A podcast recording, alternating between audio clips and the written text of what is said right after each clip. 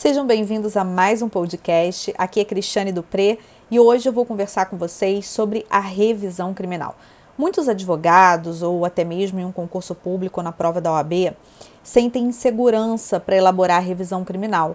Isso porque ela não é uma peça tão comum na prática como é o caso da queixa-crime, de uma resposta à acusação, de alegações finais por memoriais, apelação e tantas outras que a gente acaba vendo muito mais no dia a dia.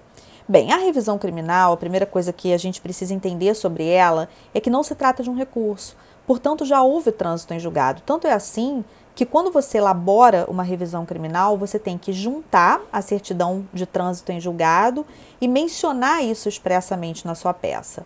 Bem, se ela não se trata de um recurso, qual é a natureza dela? É uma ação autônoma de impugnação.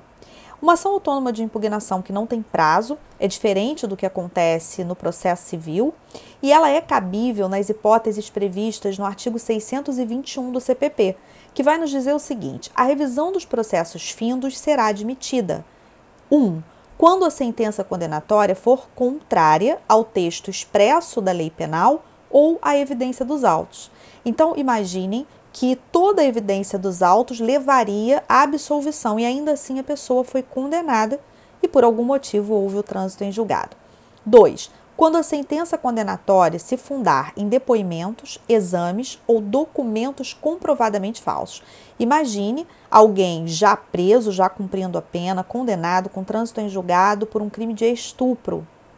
Eis que, de repente, a vítima acaba comentando com uma outra pessoa que mentiu em seu depoimento que na verdade ela não foi vítima de estupro, ela queria apenas se vingar daquele sujeito.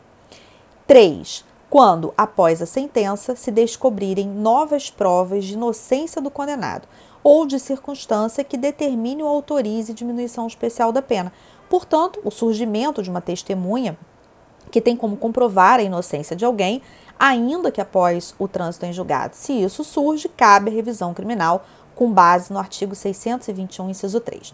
Bem, mas é muito importante a gente entender que no âmbito da revisão criminal não pode haver dilação probatória. Se for uma hipótese em que seja necessária a produção de provas, como essa hipótese do inciso 3, e se nós tivermos, por exemplo, necessidade de depoimento de testemunha, ou seja, se não for prova meramente documental, haverá necessidade de, antes da revisão criminal, uh, ajuizar uma justificação criminal.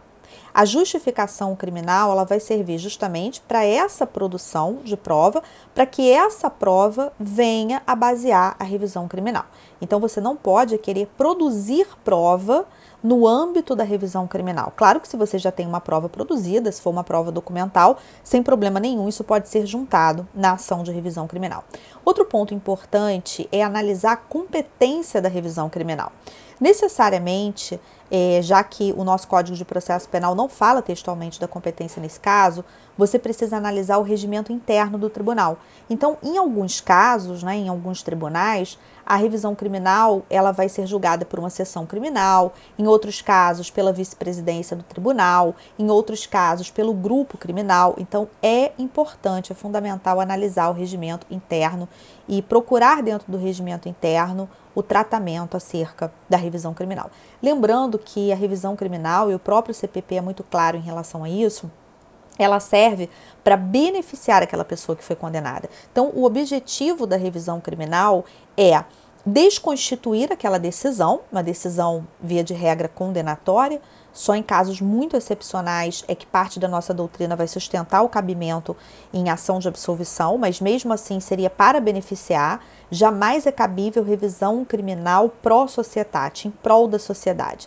Uma pessoa absolvida com trânsito em julgado, jamais essa decisão ela vai ser desconstituída para que se constitua uma decisão condenatória. Ao contrário. O comum, o objetivo comum em uma revisão criminal é desconstituir a decisão condenatória para se proferir uma nova decisão, geralmente uma decisão de absolvição. Bem, para você entender a revisão criminal e a estrutura dela, já que ela é uma ação, ela é uma peça de estrutura simples, é importante que você leia o artigo 621 e seguintes do Código de Processo Penal.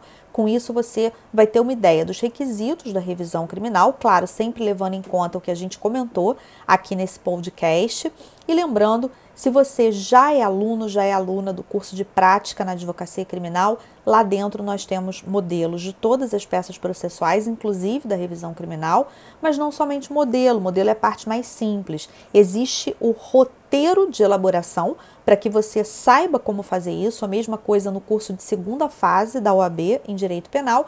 E lembrando, dentro do curso de prática na advocacia criminal, nós temos um grupo de alunos com advogados de todo o Brasil. Esse grupo ele fica aberto de segunda a sexta, então há interação, os advogados eles podem trocar experiência e isso possibilita uma troca muito saudável e que ajuda muito na prática do dia a dia. Bem, eu espero que você tenha gostado desse podcast, continue sempre aqui conosco e até o próximo.